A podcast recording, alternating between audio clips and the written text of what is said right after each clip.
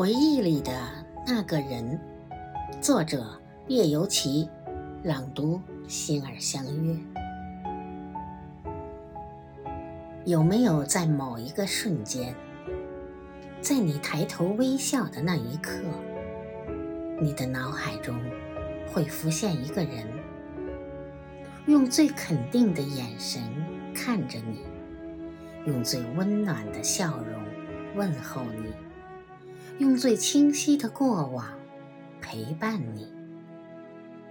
如果有，那么，请放下你的骄傲和倔强，好好珍惜。不要让错误演变为一生的悲哀。记忆更迭，谁苍白了谁的回忆？谁又无悔着？谁的执着？